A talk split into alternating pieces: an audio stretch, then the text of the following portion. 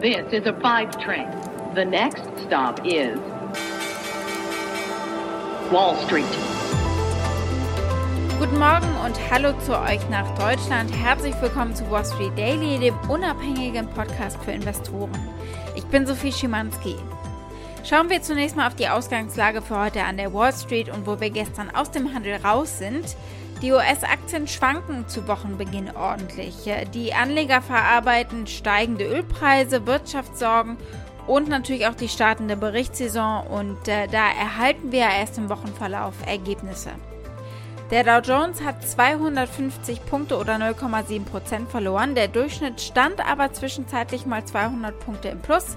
Äh, also daran sieht man eben, die Verkäufe haben so richtig erst in den letzten Stunden eben losgelegt und die Barometer haben die Sitzung auf ihren Tiefständen beendet. Der S&P 500 hat 0,7% verloren und der Tech-Wert Nasdaq Composite 0,6%.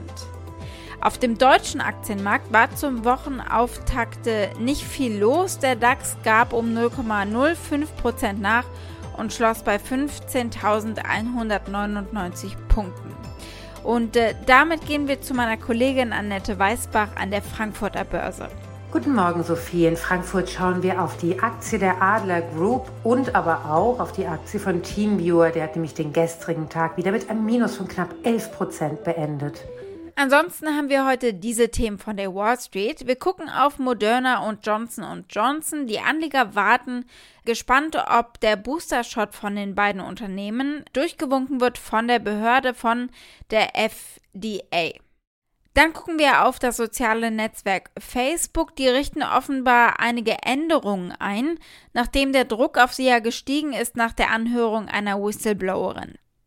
Die Aktie des Tages ist die von TUI, weil da die nächste Kapitalerhöhung ansteht und weil ihr euch die Aktie gewünscht habt.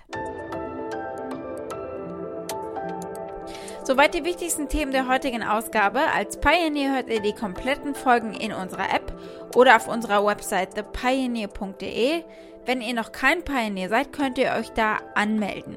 Damit unterstützt ihr unabhängigen Journalismus und ihr haltet unsere Angebote werbefrei.